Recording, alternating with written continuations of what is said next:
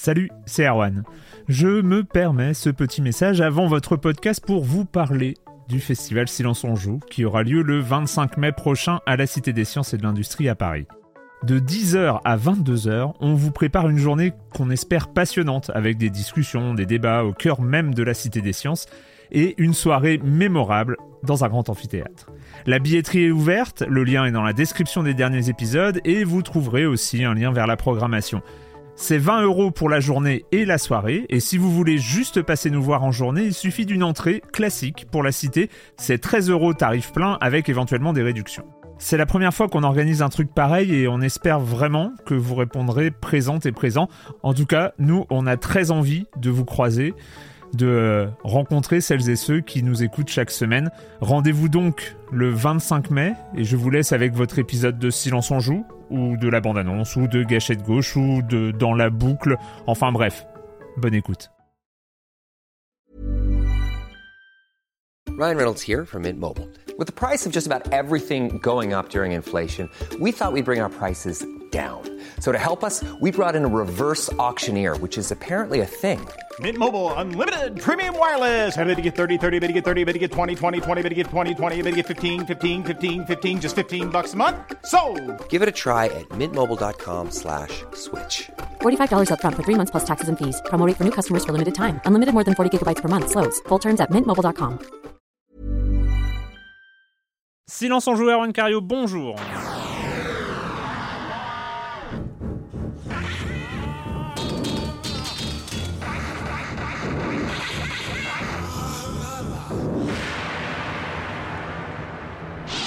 Au programme cette semaine de l'aventure, mais pas n'importe laquelle, celle qui fait frissonner, celle qui fait peur, celle qui fait sursauter. Et on commence avec euh, la petite perle indé point and click Stasis qui nous emmène en orbite de Neptune. Et puis on continuera avec Until Dawn, euh, le, quoi? Le, le jeu, le slasher, le, le, le slasher game de, euh, exclusif sur euh, PlayStation 4. Monsieur Fall euh, de TrickTrack.net qui va faire sa rentrée cette semaine. Et puis on terminera avec une petite sélection indépendante avec Life of Pixel Dropsy. Et on reviendra on reviendra sur euh, Train 3 qui est sorti euh, définitivement euh, cet été.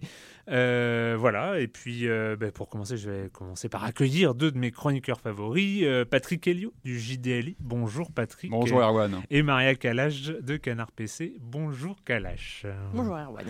Euh, on commence avec toi Patrick. Ouais. Euh, oui, bah, avec une news euh, qui a fait pas mal parler euh, ces dernières semaines, c'est une news importante, puisque c'est la nomination d'un nouveau président chez Nintendo. Yep. Euh, il faut se rappeler que Satoru Iwata a disparu au début d'été, je crois que c'était mi-juillet, il me semble. Donc voilà, on était un peu en attente de ce qui Mm. allait se passer au niveau de la réorganisation chez, chez Nintendo. Et donc on a appris il y a maintenant quelques jours que c'était Tatsumi Kimishima qui prenait la direction du groupe. Euh, alors c'est pas quelqu'un de, très connu par le, public. Euh, euh, en revanche, ça fait pas mal parler parce que c'est une personnalité totalement différente de Iwata. Euh, Iwata, il avait pas un créateur en fait en fait, exactement. Ouais. Voilà. Iwata, il avait cette euh, grande popularité auprès des joueurs, des communautés, parce que c'était quelqu'un qui venait de la programmation de jeux. Ouais. Euh, on, on connaît un petit peu voilà, son, son histoire. Il avait, il avait notamment travaillé chez HAL Laboratories, un, un grand studio partenaire de Nintendo. Il avait pris la tête de ce studio avant de monter en grade et d'arriver chez Nintendo et de finalement prendre la tête du, du groupe. C'est quelqu'un qui avait voilà, le développement de jeux dans le sang, le jeu vidéo dans l'ADN. Donc, et je pense que ça a aussi contribué à son image et au Mm. fait qu'il était populaire. Ce monsieur donc qui prend aujourd'hui la direction du groupe, il est moins connu et voilà, il n'a pas le même pédigré que, Iwata, puisque lui, il est de, il est de, formation banquière. En fait, il a été pendant 30 ans, il a travaillé dans une grande banque euh, au Japon, avant de, de rejoindre euh, Nintendo, je crois, dans les années 2000, il me semble.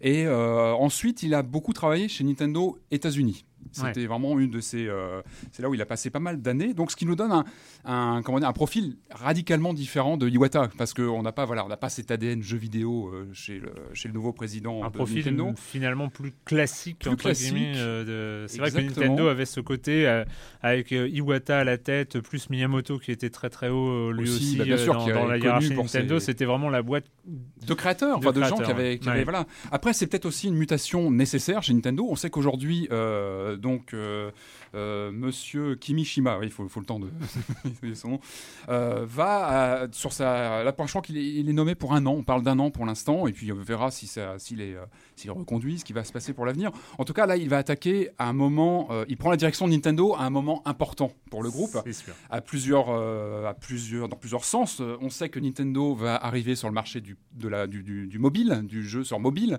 C'est un tournant très important pour la firme, puisque, c'est-à-dire euh, arriver avec des jeux qui, qui- maison qui vont arriver sur des des appareils qui ne sont pas fabriqués par la boîte.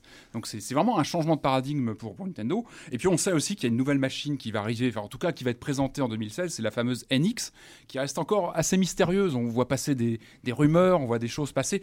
On ne sait pas encore trop de choses dessus, mais on, on se doute évidemment que ça va être euh, un enjeu capital. Donc une année 2016 qu'on peut prédire assez importante et stratégique pour Nintendo. Et c'est donc ce, ce monsieur qui va, qui va prendre la direction.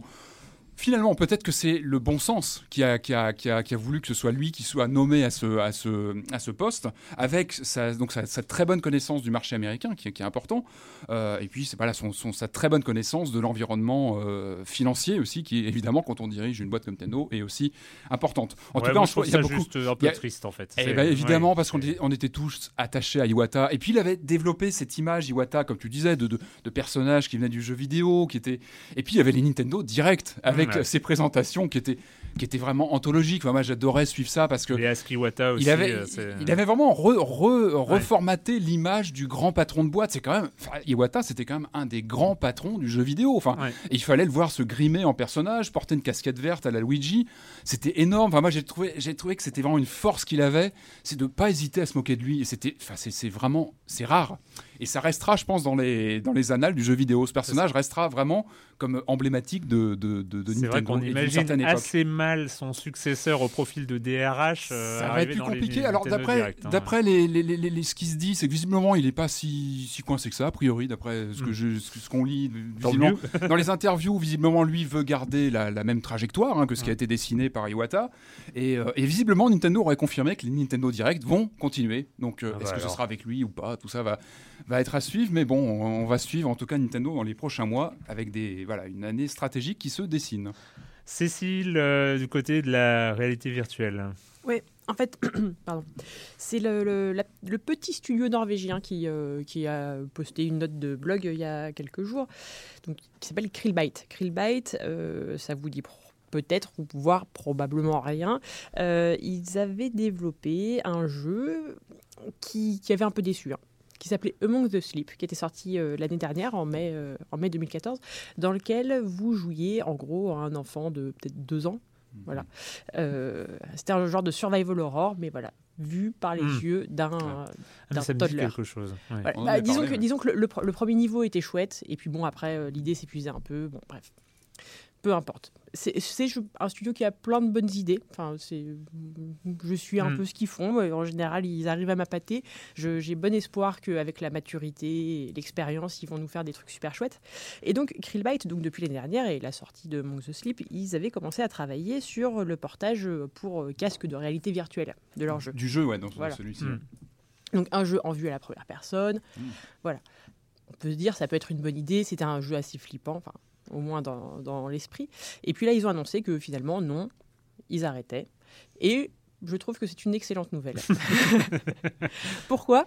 Parce que... euh, Ah, si le jeu était déjà pas. bah, non, enfin, il y, a- il y a ça. Mais même si, même si le jeu avait été super chouette, le truc, c'est que euh, je ne crois pas qu'on puisse développer, enfin, qu'on puisse simplement transposer Ouais. un Ouais. jeu clair. fait pour un écran dans de la réalité virtuelle. Faut que ce soit pensé dès le départ pour la Exactement, réalité exactement. Et c'est ce que et c'est ce que dit ce petit studio norvégien.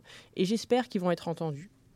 Voilà. Si vous voulez faire des jeux pour, euh, pour des cases de réalité Mhm. virtuelle, pour les 400 personnes qui en possèdent un, Non, Ils vont, être un, ils vont être un peu plus nombreux d'ici quelques temps. Alors moi j'ai vu des bien études, hein, juste un chiffre comme ça, qui disait que d'ici 4 ans, il y aurait 30 millions de casques vendus. Voilà, C'était une projection Ouais, alors les euh, études et projections, c'est Mais en tout souvent cas, quand ça, même beaucoup en tout cas ça peut hein. prendre une grosse importance aux années qui Mais viennent. ça, j'en suis, moi, moi j'en la, suis la intimement réalité sera persuadé. probablement entre 400 et 30 millions.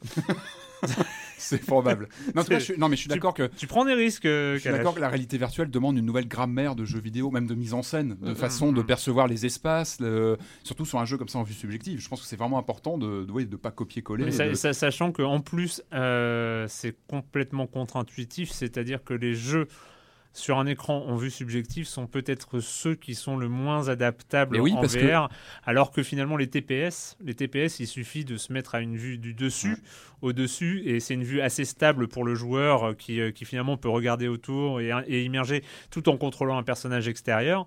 Euh, c'est quelque chose qui est potentiellement jouable, euh, alors que la vue immergée en FPS, c'est quasiment, enfin, il y a, y a, euh, y a énorme- y a- et il y a énormément de risques de, de- de se retrouver malade en fait. C'est- Ouais. je crois pour sur le. Ouais, puis les proportions sont retravaillées, j'imagine. Enfin, il y a tout un travail aussi. Oui, sur puis, euh, puis les- et, surtout, il ne faut pas les- oublier que dans le FPS, enfin dans le, ou dans les jeux en vue subjective, la direction dans laquelle tu regardes fait partie du gameplay. Et ouais, alors que là. Elle- elle- et donc, ça voudrait dire que ton mouvement de coup Hmm. fait partie du gameplay, ce qui est complètement Là, con, un, enfin. des, un des exemples que cite euh, Krillbyte euh, pour, euh, pour dire à quel point c'est pas possible, en fait, bon, il, leur aura, il leur aura fallu quand même un an pour s'en rendre compte, mais euh, voilà, c'est que, euh, par exemple, euh, il y, a des- il y a des moments où, dans un FPS, dans Among the Sleep en particulier, la caméra se fixe sur euh, un événement qu'il Oui. faut que Mm, le joueur mm. regarde. Bah, le truc, c'est que euh, quand tu as un casque de réalité sur la- virtuelle sur la tête et que tu veux tourner la tête et que ça ne tourne pas, d'un coup, ça te met très mal à l'aise. Oui. Ah ouais, oui, parce qu'en fait, c'est quand le, le programmeur le- reprend la main sur, euh, voilà, sur la liberté de, de regard, en fait. Et là, ça peut être dérangeant. euh, Tout à fait. ouais, ça c'est pose pas- pas mal de questions. Et euh, il y a aussi, euh, y a aussi cette petite news, mais euh, que je pense que vous avez tous, euh, dont, dont vous avez tous entendu parler. C'était en introduction du Tokyo Game Show qui a eu lieu la semaine dernière, et qui où on a appris que Konami abandonnait les jeux consoles euh, définitivement, chose a priori démentie Oui, par, que, ouais, par- vu. ouais, Konami. Konami démentait le euh, fait de ils, complètement, euh, dis- ils disaient non, on n'a pas arrêté, mais on n'en a pas en production. C'est ça. ouais, donc, Pour l'instant, euh, on n'a rien, mais ça va revenir. Ça va revenir, sachant quoi, on Ah, sait très bien qu'il faut minimum 18 mois, Trois ans, euh, ouais, 2-3 ans avec euh, tout Mm. la, la- la démarche. Donc voilà, ils ont arrêté. ils reprendront peut-être un jour, mais ils ont Pour arrêté l'instant, les jeux consoles, chose qui est particulièrement triste, mais qui ne surprend pas au vu des derniers événements depuis, euh, depuis l'affaire. Kojima notamment. Le comme des comme il y a deux semaines, oui, oui, oui, je sais, faux démarrage, faux démarrage de Silence on joue, on balance une émission, on revient comme ça pour la neuvième saison et bim, la semaine d'après, pas de pas d'émission, bah oui, mais c'est hein, c'est indépendant de notre volonté, mais c'est pas grave, on continue quand même. Bref, il y a euh, il y a deux semaines, donc on nous parlions notamment de Metal Gear Solid 5 et euh, nous avons eu euh, dès je crois le quatrième commentaire sur sur les forums de Silence on joue, nous avons eu Étienne 3 qui est venu pour qui nous a écrit un roman pour expliquer pourquoi il n'aimait pas. Et, et donc je, je, je lis hein, bon gros consensus euh, de fans autour de MGS5 même Erwan refuse de troller parce que une- j'avais une légère habitude mais bon bref Euh, puisqu'il faut remettre les pendules à leur place comme disait Johnny alors je m'y colle comme j'ai pu le lire sur différents euh, forums de Steam MGS5 est je cite répétitif chiant ennuyeux sexy stupide bête et méchant J'ajouterai pour ma part euh, que, bien que n'ayant pas mis la main dessus, Ah. que c'est apparemment surtout une bouse atro- atrocement ringarde et prétentieuse, militariste, viriliste et crypto-fasciste. Bref, ça sent vraiment la vieille chaussette et je n'aimerais pas être dans la peau de Kojima qui a l'air surtout d'être un ado attardé un peu dérangé de la caisse et fasciné par les pires clichés de l'industrie culturelle occidentale. Voilà, et Étienne qui a quand même, qui a quand même pour euh, étayer ses propos, regarder des vidéos de, gameplay. Mais moi, je suis assez d'accord. On n'est pas forcément obligé d'avoir la manette en main pour se faire une idée, surtout sur des univers comme ceux de Metal Gear Solid. Voilà, un avis assez tranché. Euh, Poif euh, qui euh, reprend quand même. On est d'accord, c'est kitschissime. Et le Kojima, il a pris un de ses melons, mais à titre personnel, sans rien en attendre, je me surprends à y jouer des heures et des heures et à y prendre beaucoup de plaisir. C'est fun, et je déteste ce mot, mais pire, j'aime Et par contre, je peux d'ores et déjà vous dire que je ne le finirai pas, pas que ça à faire. Une bonne trentaine d'heures devrait me suffire avant d'en avoir fait le tour. Et enfin, parce que, parce que j'avais peut-être pas trollé sur MGS5, mais je, je sais pas pourquoi ça m'avait pris comme ça. J'avais un peu trollé sur une autre licence, notamment Pikmin, où je m'étais posé la question Ah oui, c'est quoi l'intérêt ouais. C'est quoi Ça, par contre, ouais. Erwan, c'était. Ah ouais, mais t'étais pas là, j'en ai Bah profité. c'est- ça aussi. Et on a Ojopin qui dit euh, Wow, ne pas voir l'intérêt d'un Pikmin, qui a été euh, qualifié, je crois, de, mais pas par moi, de simulateur de jardinier dépressif. Euh, et s'éclater et, et- et ouais, sur un jeu de foot avec des bagnoles. Vous m'avez perdu d'entrée de jeu sur ce coup-là. Pikmin is love, Pikmin is life.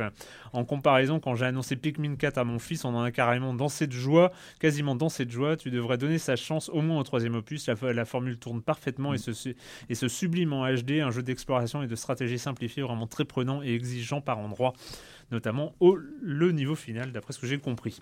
Voilà, c'était le com des com d'il y a deux semaines, et là on va prendre le programme, et là on va, on va en orbite, je crois, autour de Neptune.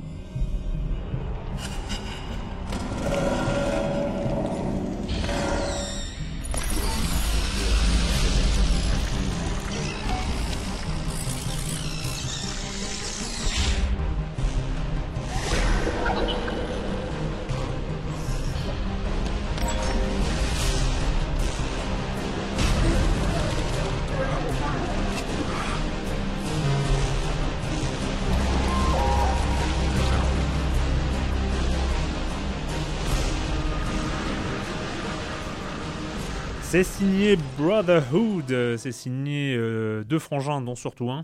Chris euh, Bischoff. Ouais, voilà, c'est et son frangin donc. Voilà. voilà euh, Dans le prénom m'échappe. moi, moi, aussi, hein, donc c'est pas c'est pas grave.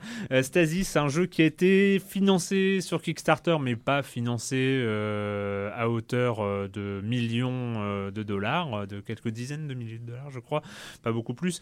jeu qui, est, qui a été en alpha, en bêta, qui a été en early access pour pour les backers, voilà, qui a beaucoup évolué avec le temps avant de, avant de sortir en version finale ces, semaines, ces dernières semaines. Et donc voilà, on arrive avec Stasis, on se, on, se Stasis, bah, c'est qu'on se réveille de stase, donc on a été cryogénisé euh, dans un voyage euh, interplanétaire, comme euh, dans beaucoup de science-fiction. c'est un classique. Hein. Voilà, c'est un classique de la science-fiction, on va dire de la science-fiction crédible entre guillemets. Oui, voilà, scientifique. scientifique, de la hard SF presque. Et, et on se réveille, on ne sait pas trop où on est et euh, il va falloir découvrir c'est quoi cette histoire dans ce grand vaisseau spatial qui a l'air quand même bien vide.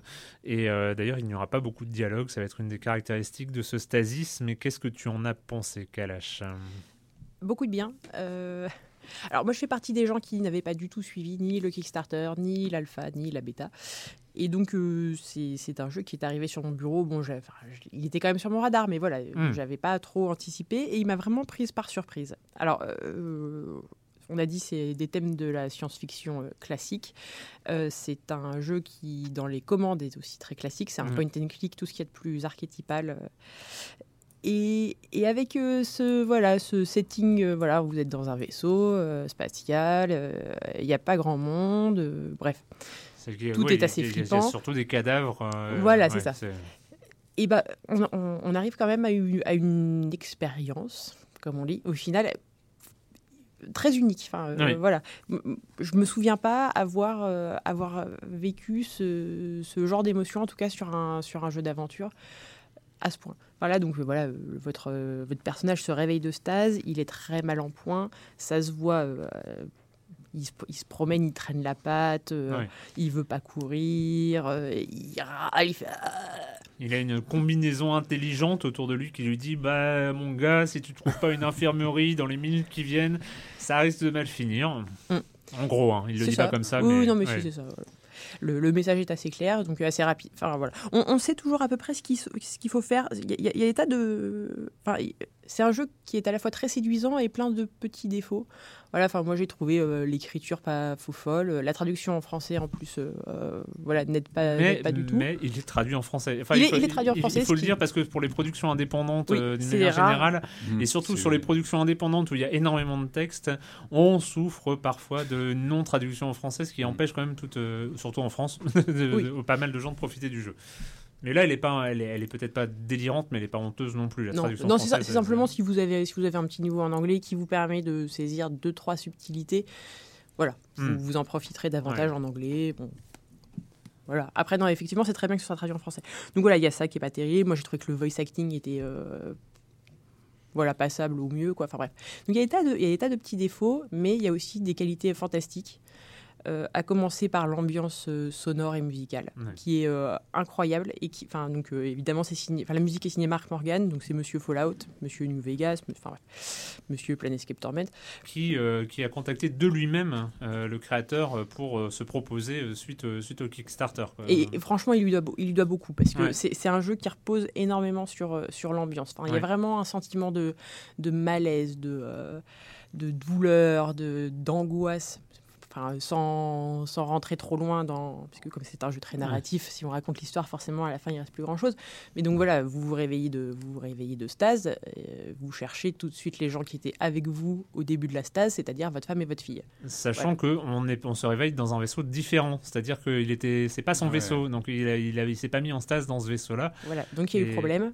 Ouais. Et donc, Il faut votre- trouver d'où ça vient. Voilà ça. Enfin, votre, votre parcours, c'est à la fois euh, comprendre ce qui s'est passé et rechercher ces êtres qui vous sont chers. quoi.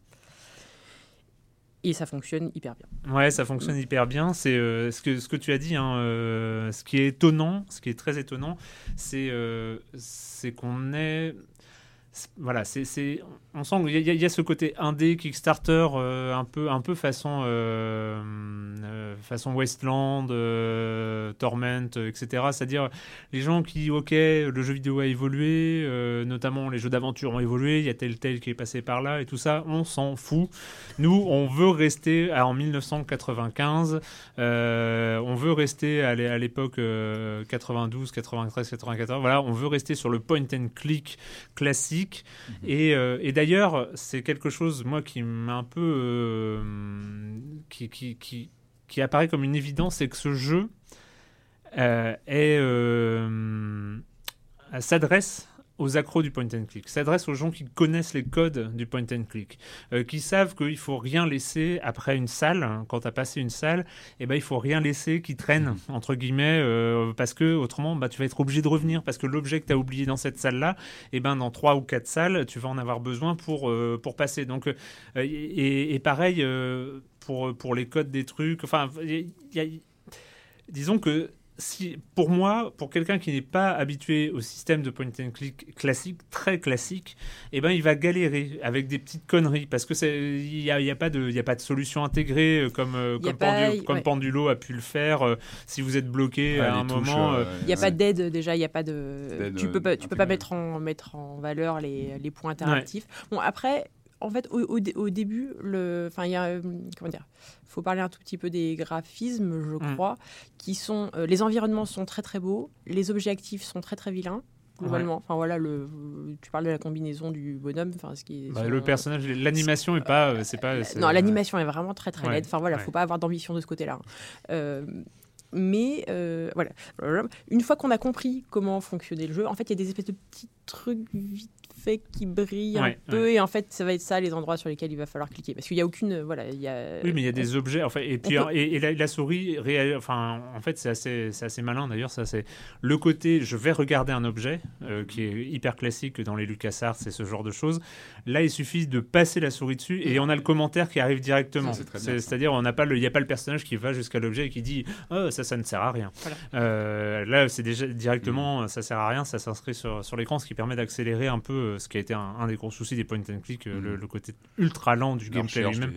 Et euh, mais mais il y a ce côté où il n'y a pas de solution, il n'y a pas d'aide. euh, Ouais, il y a un côté un peu aride. euh, aride et, tu, et si t'es bloqué Mm. à un moment, t'es bloqué. Voilà, t'es ouais, vraiment bloqué, et parfois sur des, sur des bêtises. Enfin, euh, Parfois sur, enfin voilà, sur une petite, euh, comment dire, sur un petit malentendu sur l'interface, sur ah non, en fait il fallait cliquer directement dessus et pas d'abord Ouais. marcher et ensuite cliquer. Enfin bref, Ouais. c'est un- peu dommage, ça peut être un peu frustrant. euh, Mais c'est c'est pour ça que je pense que c'est des, des défauts sur lesquels des, des- des habitués du point and click du grand point and click classique vont passer parce qu'ils connaissent parce que même ils vont ça se trouve pas le voir tellement ils sont tellement habitués Mhm. au code et donc euh, euh, bah, clairement euh, c'est euh, il y, a- il y a une des salles au début où il y a comme ça un objet à récupérer on n'en a pas besoin on peut passer à côté moi je suis passé à côté la première fois où j'ai joué et a- avant de retrouver le je, je me suis retrouvé bloqué beaucoup plus loin parce que j'avais pas cet objet-là et il a fallu que je refasse toutes les salles pour. Ça, c'est le euh, classique, ouais. Et ça, et ça c'est du classique et, et voilà, il faut vraiment être accro.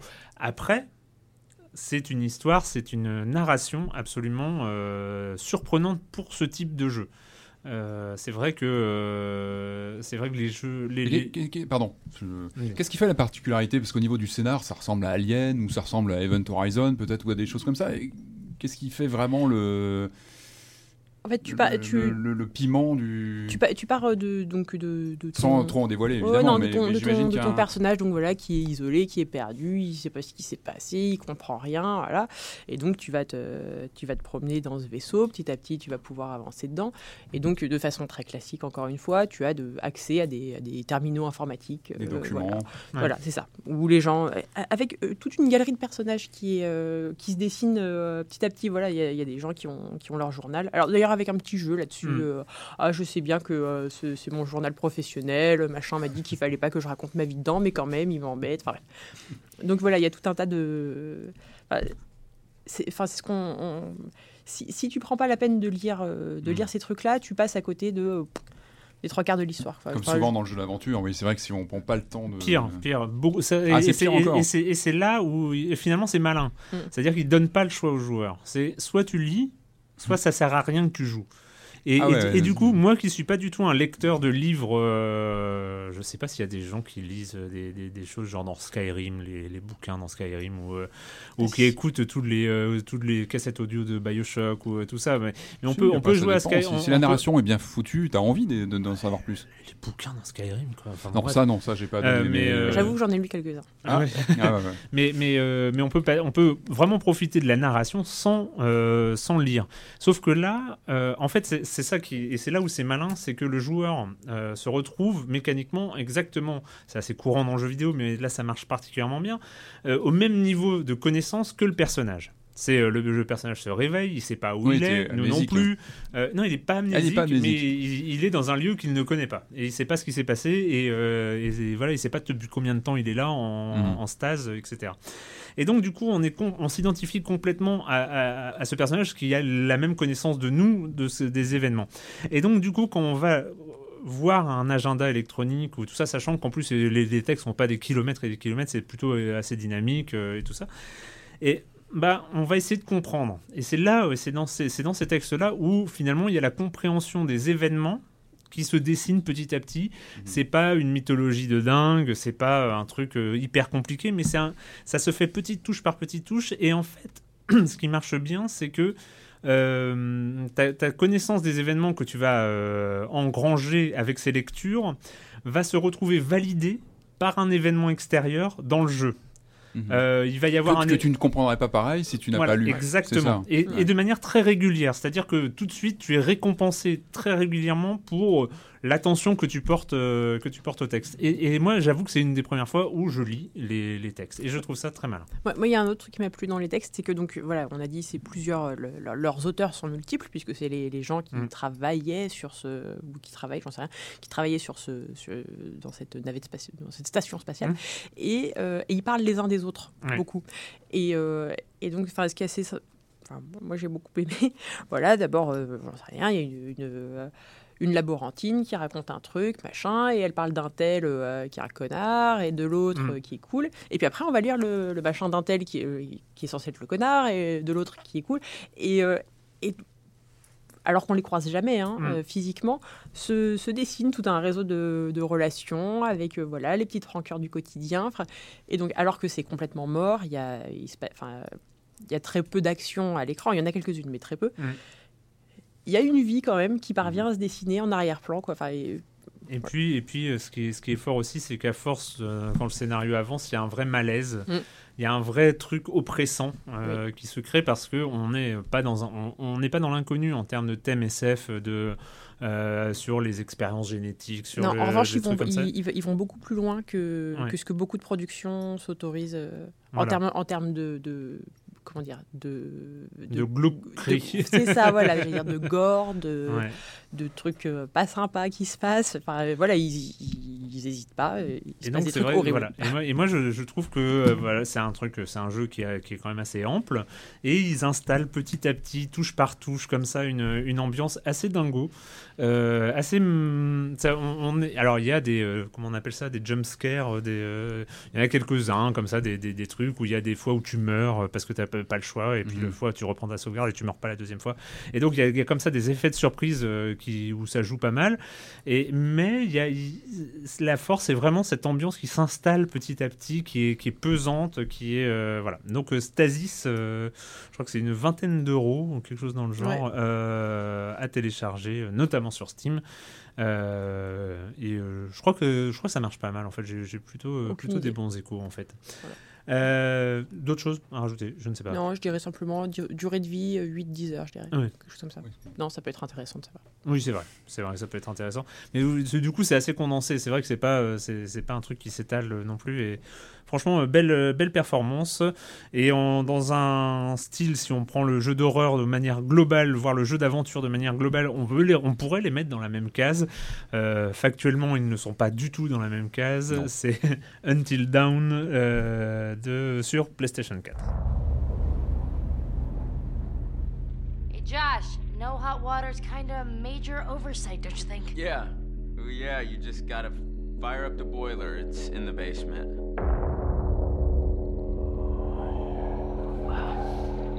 What was that?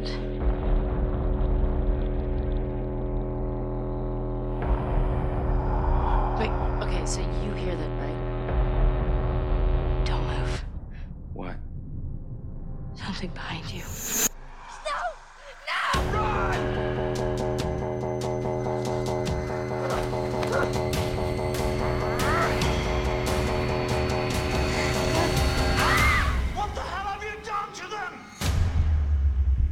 J'avoue, j'avoue, j'avoue que euh, Until Dawn, Dawn. Dawn, Dawn, Dawn. Until Dawn, Until Dawn, From Dusk Till Dawn, Ouais. c'est ça. Ouais, normalement, je pense que c'est ça.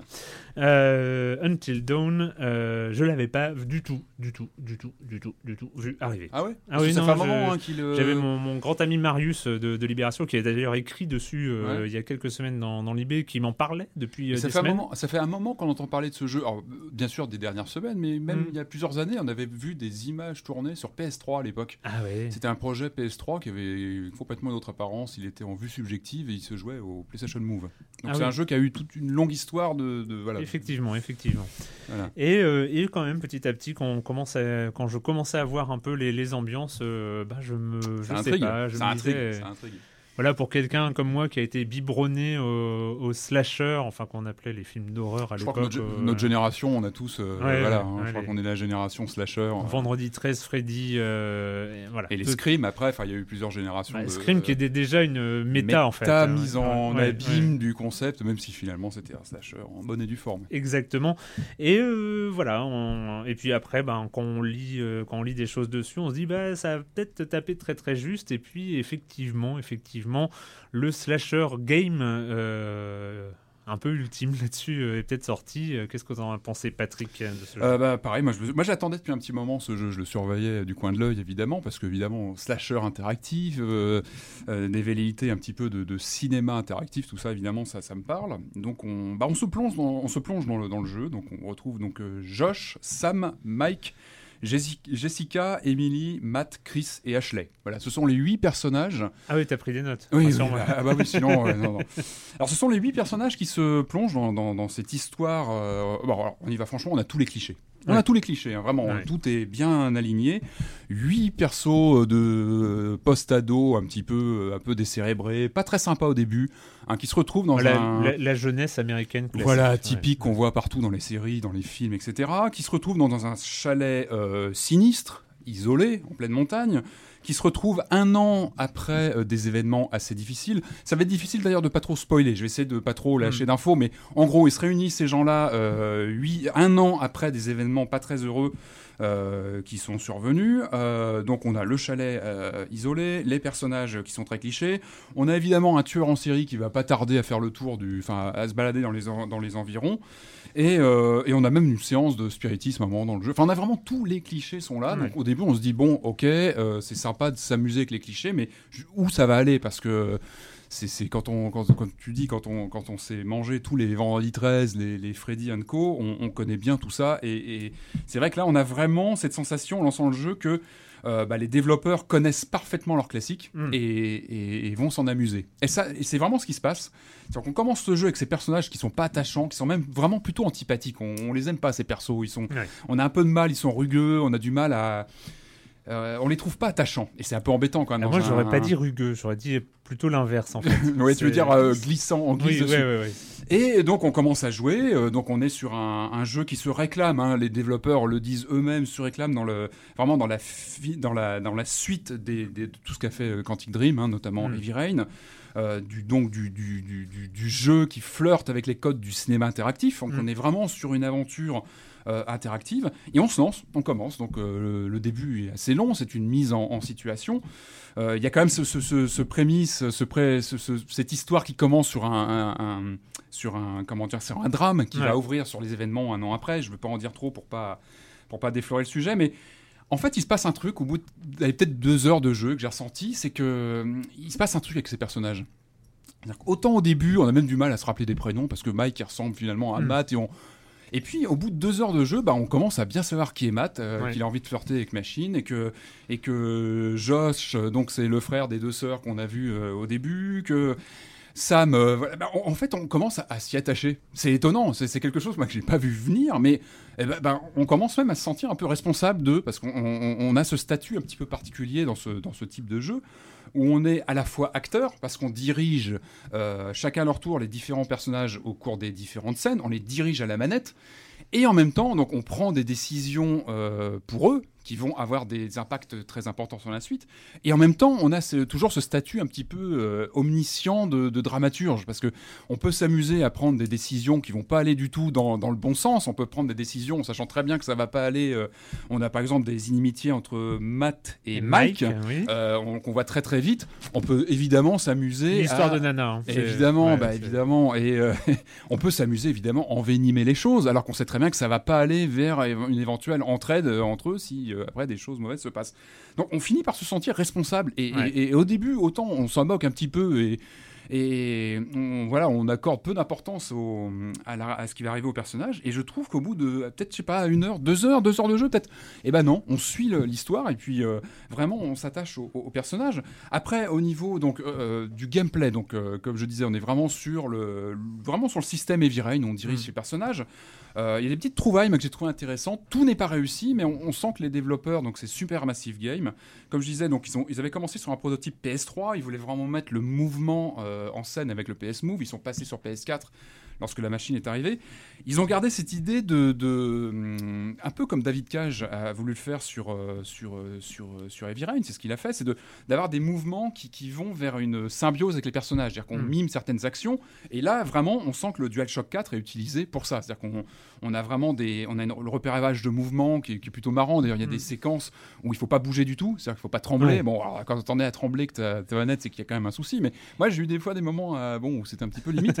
Euh, Il y a des trucs tout bêtes. On- quand on dirige son, perso- son personnage, en bougeant sa manette, on oriente aussi le, comment dire, le faisceau de la lampe. Tout ça, ça joue aussi sur le, Ouais. le réalisme, sur un, un vrai effet cinématographique. Tout ça peut être désactivé. On peut aussi jouer de façon très, très classique avec la manette. Mais moi, j'ai trouvé que ça apportait un plus en termes de, ouais, de, de- de- d'immersion dans le jeu. Après, tout n'est pas parfait. Il y a des moments où on doit choisir euh, entre, entre deux, euh, deux possibilités. Donc, on est obligé un peu de pousser que sa manette à droite ou à gauche. Ça marche pas toujours à 100%, mais le principe est là et ça, ça concourt à, à- à, voilà, à faire sortir le jeu aussi, de le faire arriver dans le salon. Je trouve que c'est, toujours intéressant d'avoir une interaction physique avec son jeu. Je trouve que c'est toujours un plus. Euh, et puis, il y, a des- il y a des bonnes trouvailles. Je trouve que le jeu donc, se déroule. On a cette histoire euh, où on fait des choix. Euh, des choses que j'ai bien aimées. Il y a des moments où on fait des choix qui vont être importants, évidemment. Ça peut être euh, Mm. voilà, décider de, de. En fait, tout se joue autour de principalement des relations entre les personnages. C'est Ouais. vraiment très important, c'est les liens entre eux ou les, les, les- comment dire, les inimitiés qui peuvent se créer. Ça, c'est très important pour la suite des événements.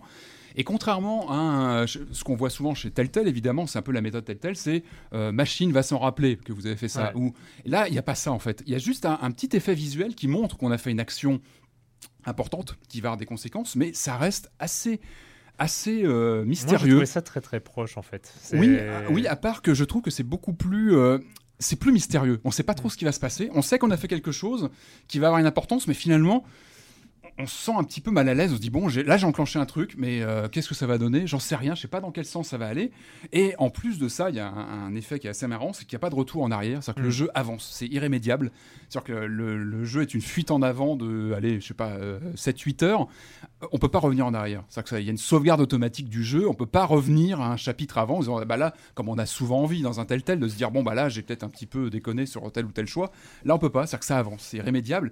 Et ça, ça contribue beaucoup à ce sentiment de responsabilité que les personnages, parce Oui. qu'on se, on sait que chaque euh, décision, qu'elle soit importante euh, dans la forme ou même parfois anecdotique, on, on a une pression. On a vraiment une pression parce qu'on se dit mince, là, je, je- je sais que je joue que ces personnages et que ça peut très très mal finir. On peut finir avec un personnage survivant sur, euh, sur la, ou même zéro. Je crois qu'on peut finir avec euh, tout le monde qui, qui meurt. Une Donc, chose est certaine, on, peut, on a peu de chances de finir à 8.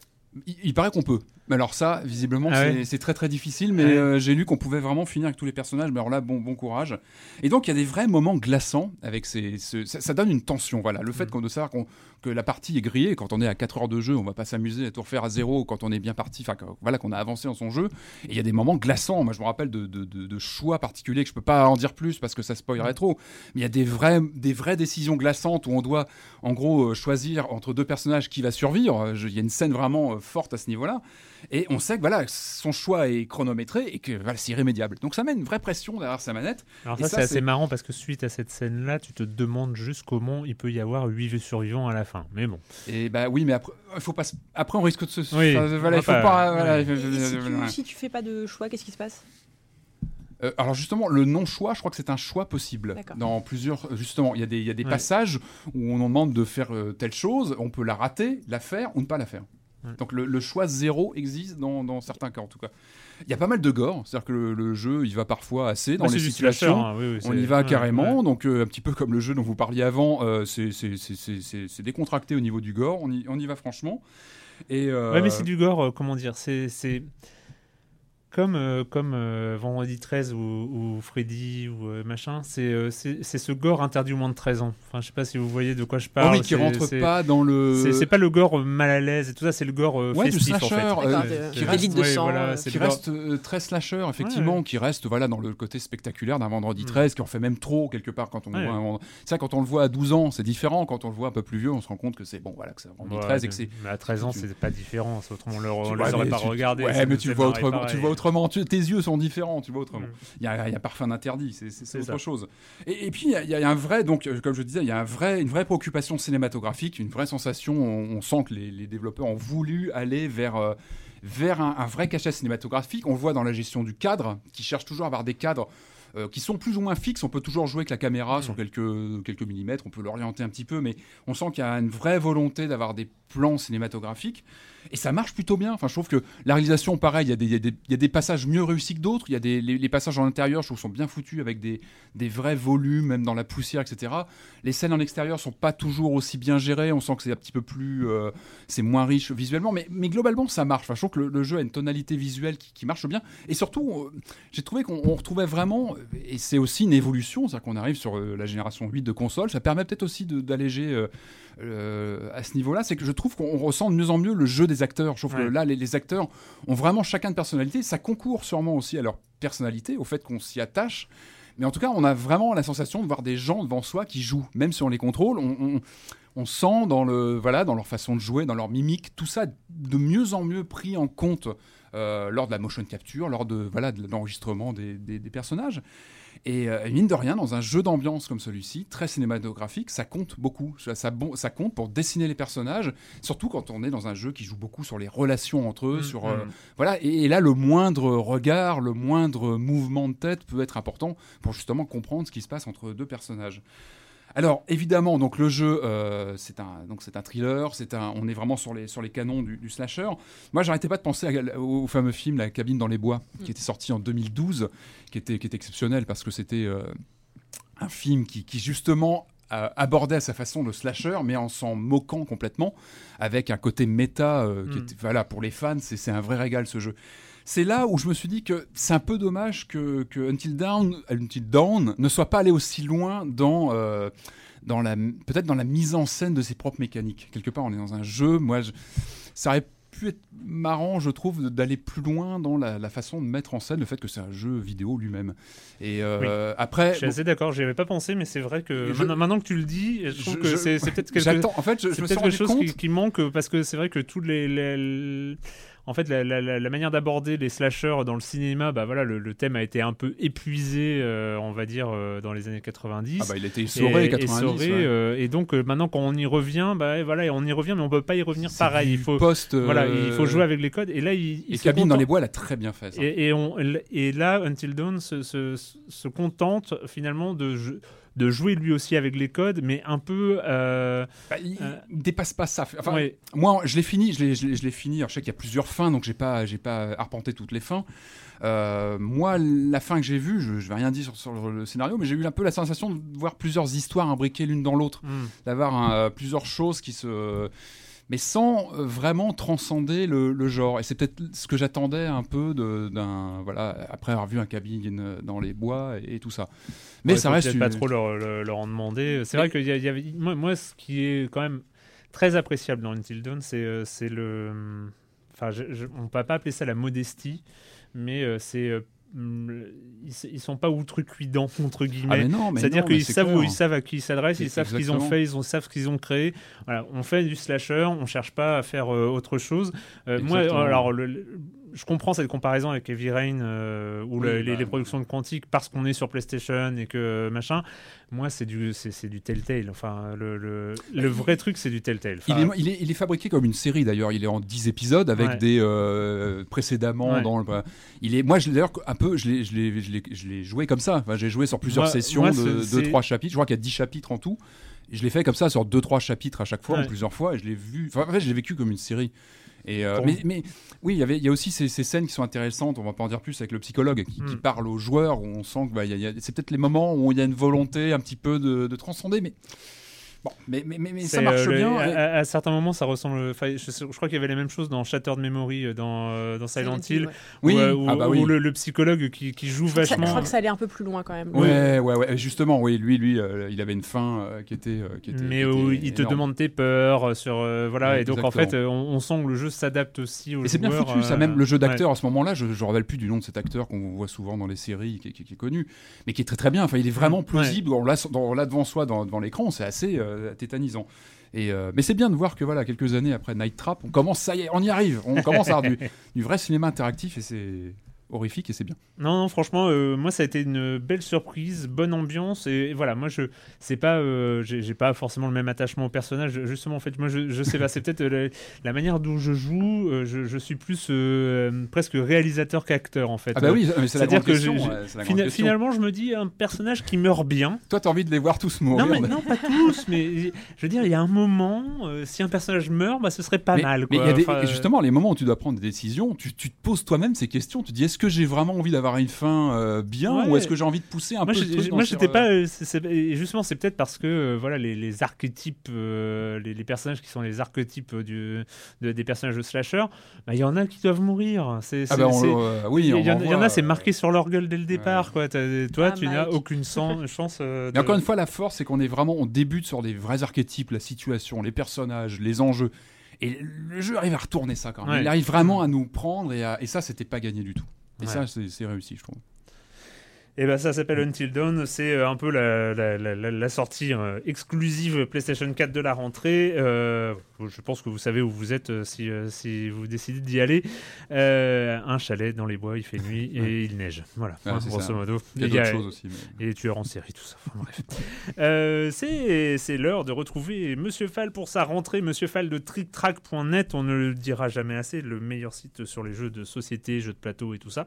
Euh, Monsieur Fall de TrickTrack.net pour sa chronique jeux de société. Bonjour Monsieur Fall. Bonjour mon cher Erwan, je vous propose pour cette première chronique de la rentrée un jeu un peu spécial et particulier répondant au nom de Time Story, un jeu signé Manuel Rosoy, illustré par Pascal Quino, Benjamin Carré et David Locossu. C'est un jeu pour 2 à 4 joueurs à partir de 12 ans pour des parties de oulala, entre 60, 90, 120, 204, 5, 6 heures. Enfin bref, c'est un jeu un peu spécial, tellement spécial que je ne vais pas pouvoir vous dire grand chose. Et cette rubrique spéciale risque de se reproduire durant toute la saison car l'année 2015-2016 s'annonce comme une année de test, une année d'expérience ludique incroyable. Et Time Story en est une. C'est un jeu un peu particulier dont il ne faut pas déflorer l'intérieur, sinon je vais vous spoiler, comme on dit, et vous allez perdre le plaisir du jeu de la découverte. C'est un jeu qui vous propose une aventure. C'est un jeu spécial puisque vous allez devoir acheter une boîte avec le jeu de base et avec un seul et unique scénario que vous ne pourrez pas forcément rejouer plusieurs fois.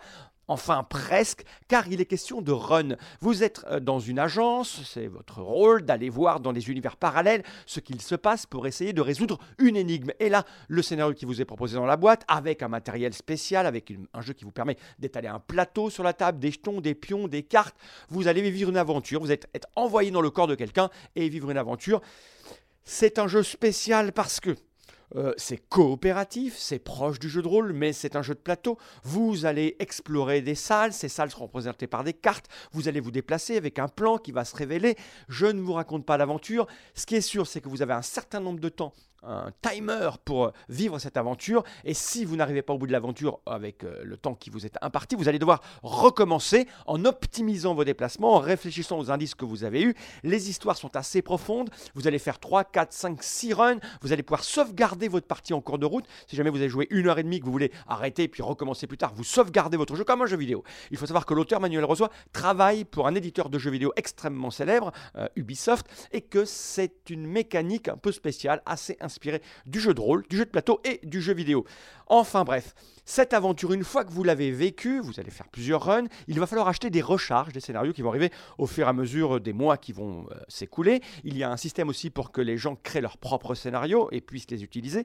Donc c'est un jeu relativement cher quand vous l'achetez pour la première fois pour jouer, mais qui risque d'être rentable par rapport à l'expérience ludique que cela propose. Il y a les pour, il y a les contre. Moi je vous conseille d'essayer. Si vous trouvez que c'est cher, vous attendez que le jeu arrive en version, on va dire, d'occasion, ou alors vous l'achetez à plusieurs. Enfin bref, il y a moyen d'y jouer pour pas cher. Je vous rappelle le nom de cette expérience. C'est Time Story, un jeu de Manuel Rosoy, illustré par Pascal Quino, Benjamin Carré et David Locouzou. C'est un jeu pour 2 à 4 joueurs à partir de 12 ans pour des parties extrêmement longues parfois, mais peut-être aussi un peu courtes si vous aimez les jeux que vous ressortez, ressortez, ressortez, ressortez. En tout cas, c'est disponible là maintenant sur les étals. C'est les Space Cowboys, la boîte de base et un scénario sont déjà disponibles. Et moi, mon cher Erwan, je vous dis à la semaine prochaine. À la semaine prochaine, Monsieur Fall de TrickTrack.net et TrickTrack.tv, bien sûr. Et on va terminer, on va terminer cette émission avec trois jeux. Donc on va, allez, wouhou, euh, c'est c'est la fête. Euh, et, euh, et le premier, le premier, c'est, euh, bah, comme son nom l'indique, la, la- la vie d'un pixel, euh, la Ah, vie d'un bah oui. pixel à Ah travers là les là. époques, à travers les époques. Oui, euh, c'est un vrai et coup quelles- de cœur. Et quelles époques un, vrai, un vrai coup de cœur.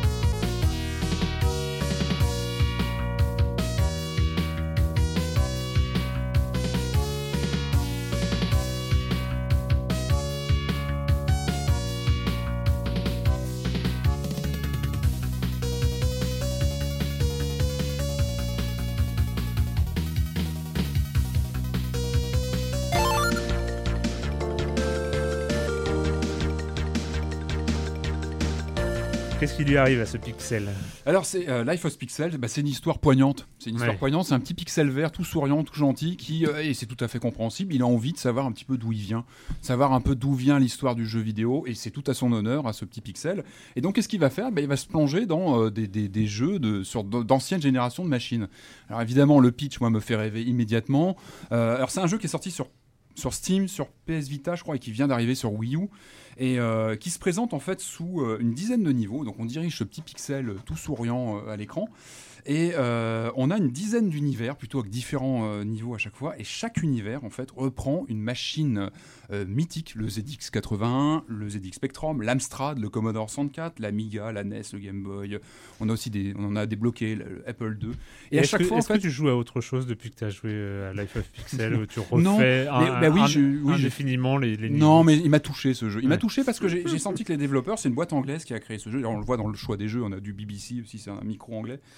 Il y a un amour de ces vieilles bécanes parce que en fait chaque euh, univers euh, autour de chaque bécane, le ZX81, on a 4-5 niveaux euh, avec les graphismes et les sons du ZX81, donc c'est gris, monochrome avec des sons très très basiques. Et je crois que même normalement il y a quasiment pas de son sur le ZX.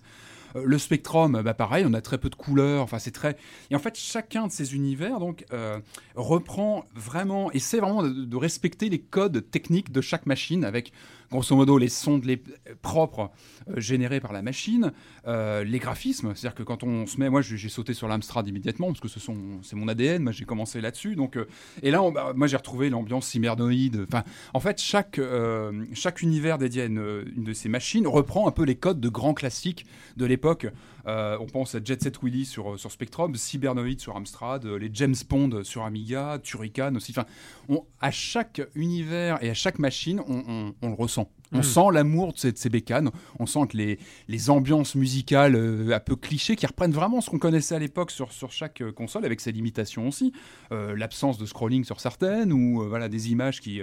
du scrolling par, par, par écran, ou du scrolling en parallaxe pour, pour l'Amiga. Il y a des petites notices quand on lance, hop, je me lance sur le- le- la version euh, ZX80, on a une petite notice plutôt sympa. Bah tiens, c'est une bécane anglaise qui a été lancée en telle année, elle a été arrêtée en, un peu plus tard. hein. Donc c'est vraiment bien foutu. Alors le gameplay lui-même est pas génial, c'est-à-dire qu'on est sur du jeu de plateforme très basique avec ce petit pixel qui saute, qui doit dans chaque tableau récupérer tous les diamants pour ouvrir une porte et sortir. On a un double saut. Enfin voilà, on est dans du classique, c'est pas génial, mais c'est pas pour moi le, le, le- le fond de ce jeu. Pour moi, le fond de ce jeu, c'est que c'est une vraie machine à remonter dans le temps. Et c'est- hallucinant de voir que, que chaque, chacun de ces univers est un vrai hommage à chaque machine. On sent que les mecs qui ont développé le jeu, bah, ils connaissent vraiment foncièrement les ambiances, les musiques, la musique un peu New Age euh, sur l'Amiga, les, les musiques un peu plus électroniques, un peu cheap sur, euh, sur Commodore, sur Amstrad. Et c'est voilà, c'est vraiment, c'est vraiment sympa pour ça. Il y a un vrai côté attachant et on sent vraiment un amour de ces bécanes. Et voilà, bah, si vous, même pour réviser un petit peu son histoire de ces, de ces- de ces machines, c'est vraiment passionnant. Life of, Pi- of Pixel, ça vient de sortir sur Wii U. C'était déjà disponible depuis, je crois, deux ans sur euh, C'est Vita. possible, mais, c'est- euh, voilà. possible. Non, non, mais. Moi, je viens de le découvrir sur Wii jamais U, trop tard. Et euh, voilà, bah, il faut, faut, faut y aller. C'est vraiment très très sympa. Ça coûte une dizaine d'euros. Et donc, ça doit faire une centaine de niveaux, tout compris quand même. Donc, euh, il y a de quoi faire. C'est vraiment très sympa. Alors on reste dans le pixel, mais un pixel euh, utilisé pour raconter une histoire. euh, C'est un clown, d'après ce que j'ai compris, qui s'appelle Dropsy. Et, et ça a l'air un, tout petit peu barré en fait. Mais je sais pas, je sens comme un emballement de ta part quand tu, quand, quand tu évoques ce, clown Dropsy. Mais j'ai regardé les images, c'est assez spécial. Ouais. Euh, non, c'est c'est effectivement un jeu très particulier euh, qui. Alors, s'il y a des gens que ça intéresse, vous pouvez aller voir la façon dont il a été créé. C'était assez compliqué. Euh, Je crois qu'au départ, c'était plus ou moins une blague. Enfin bref, puis il y a des gens qui lui ont dit, mais si, vas-y. Enfin, donc, on est sur une esthétique euh, très euh, LucasArts, mais en volontairement un peu moche. C'est-à-dire que Dropsy, enfin, Dropsy, c'est la première fois que je, que je dirige un personnage qui est aussi vilain. Mais euh, Mm. voilà, il a une tête euh, qui ressemble pas à grand chose, enfin un genre de clown raté. il a des grosses fesses, un pantalon beige immonde, et, et voilà. Et donc, donc Dropsy, vous êtes un clown dans son dans son chapiteau. Alors Dropsy fait des fait des cauchemars. C'est un peu euh, un peu bizarre. Ça met une ambiance un peu poisseuse, un peu euh, un peu malaisante, Mhm. encore une fois, un peu voilà, comme ça. Mais Dropsy, c'est en fait le personnage de jeu vidéo le plus gentil du monde. Donc, euh, au début de. Enfin, assez tôt dans, dans, le, dans votre aventure, vous allez vous promener dans la forêt et là, il y a un, vous croisez un écureuil.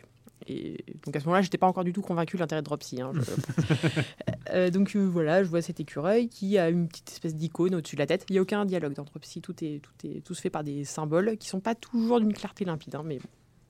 on finit par apprendre à les décoder. Donc je vois cet écureuil qui a l'air malheureux.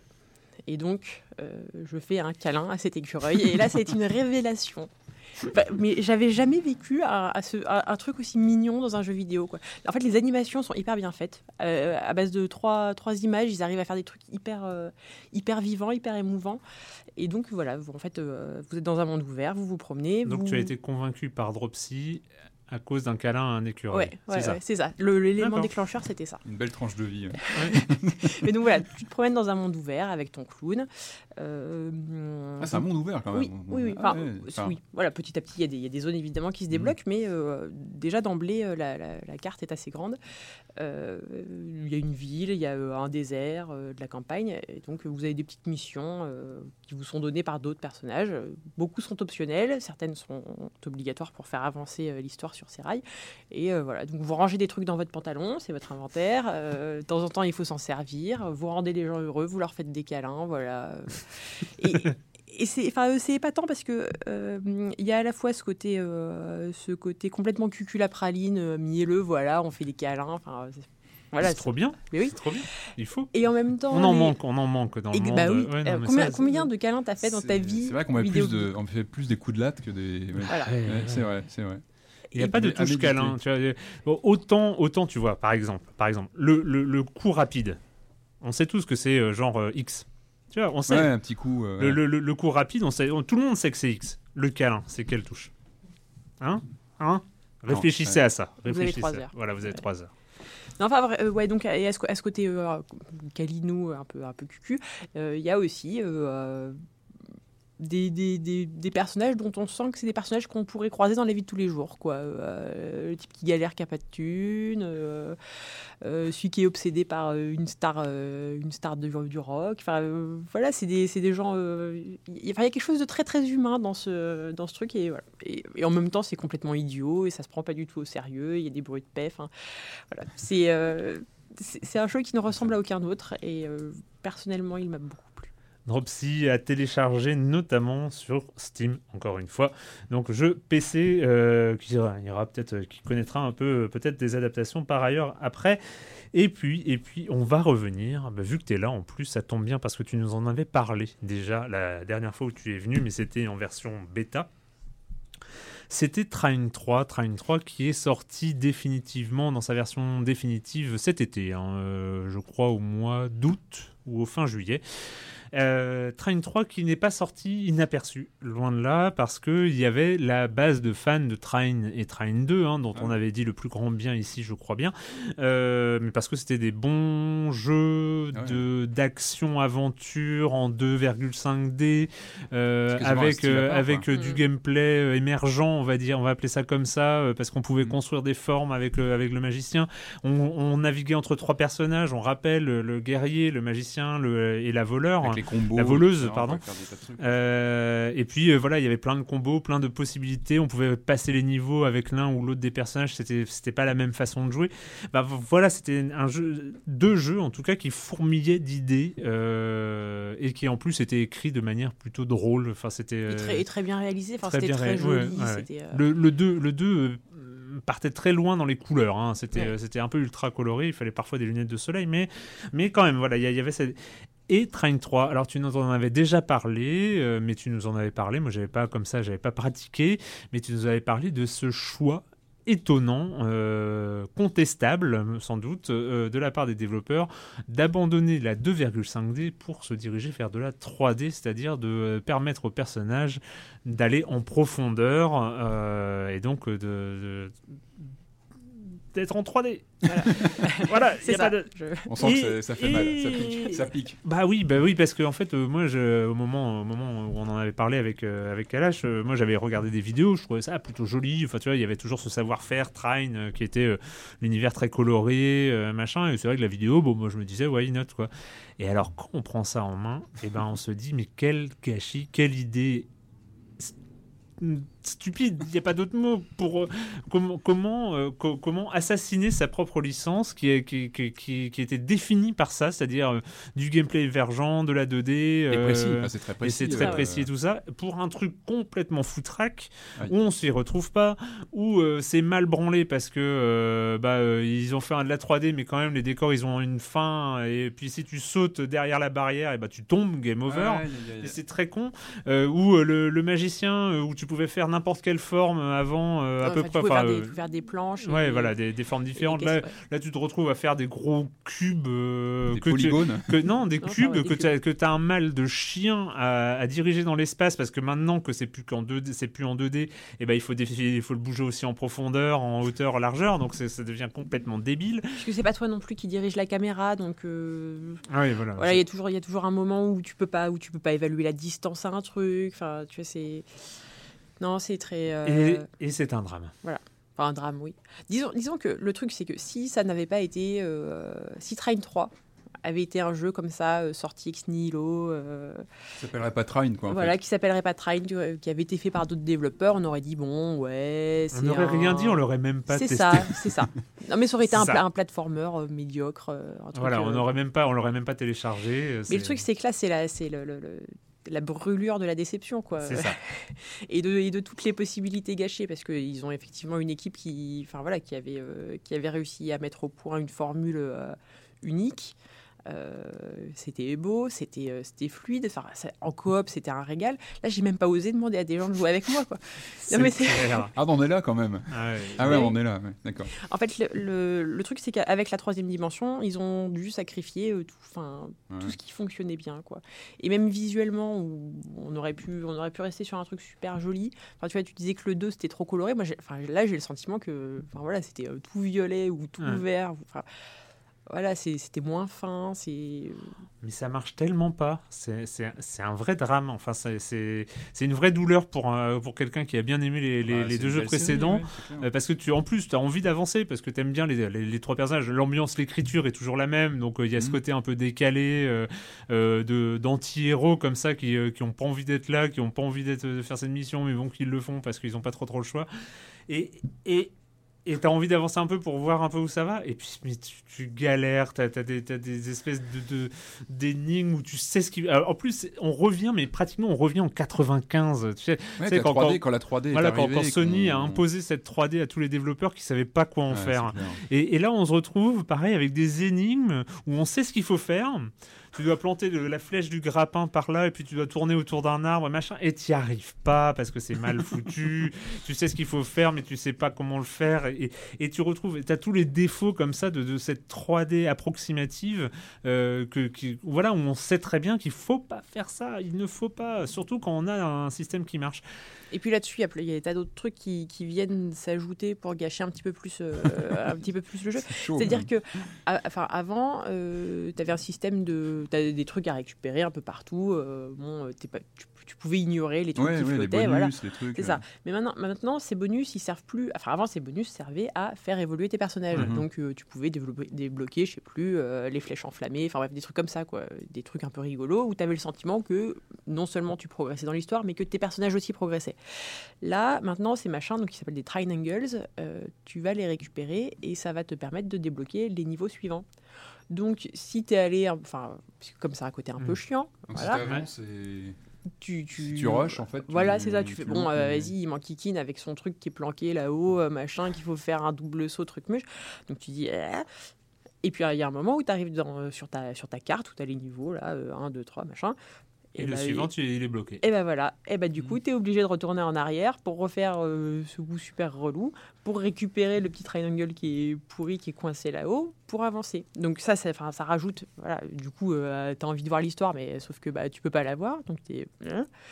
De toute façon, euh, comme euh, ils se sont rendus compte que ça coûtait vachement plus cher de faire un jeu en 3D, machin, là, bah, et, euh, leur histoire, ils n'ont pas eu le temps d'aller jusqu'au bout. Donc ça se termine sur un vieux cliffhanger de la mort, machin, ce qui a fait râler beaucoup de gens, puisqu'ils se sont dit, ah bah, d'accord, on va nous les vendre en DLC, super, bravo, euh, vive le jeu indé, quoi.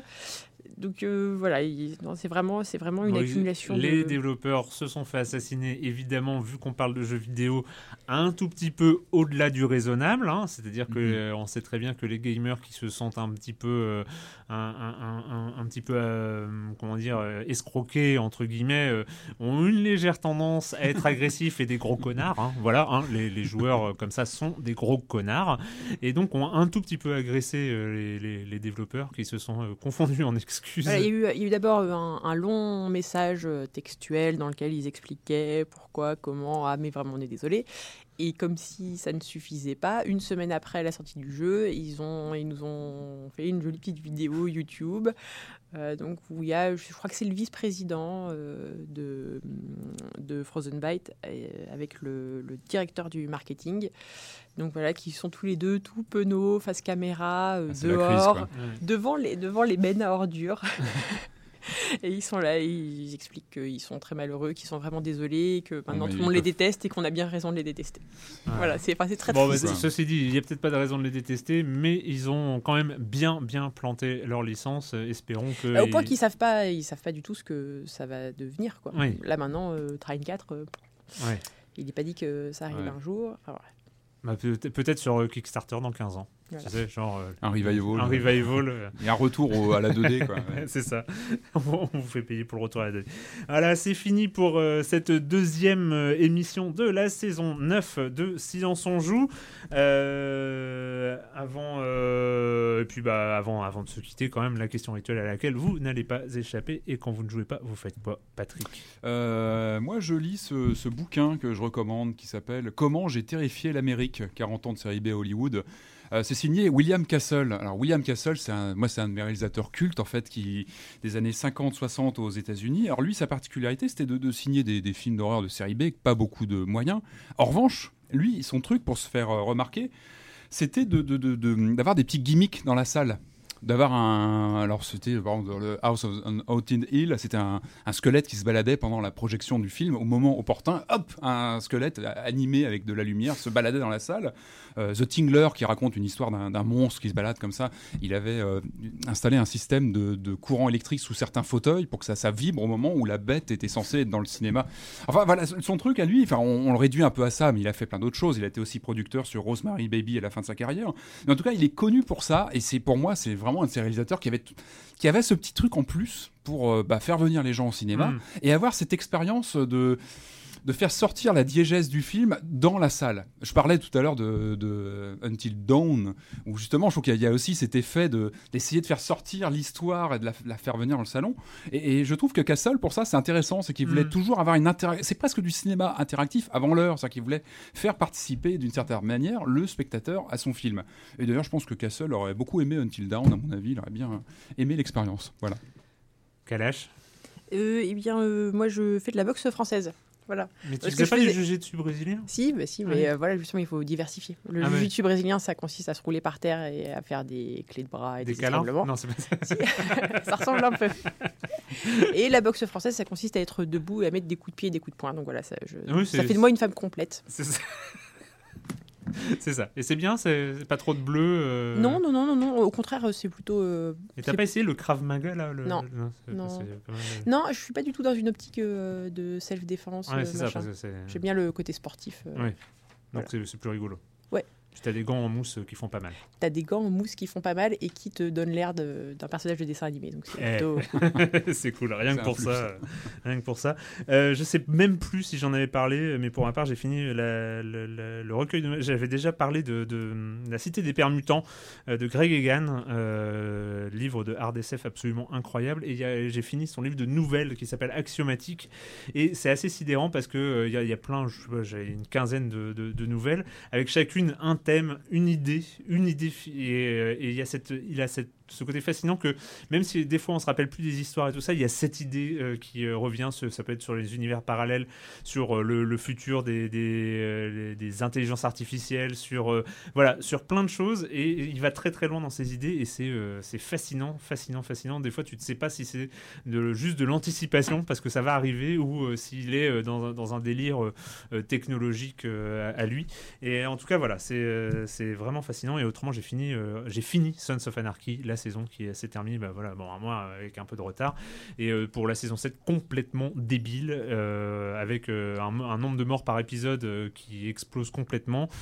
Ça part un peu dans tous les sens, mais voilà, ça, se conclut de manière shakespearienne, donc c'est comme la, la série a vécu. Donc voilà, c'était très bien.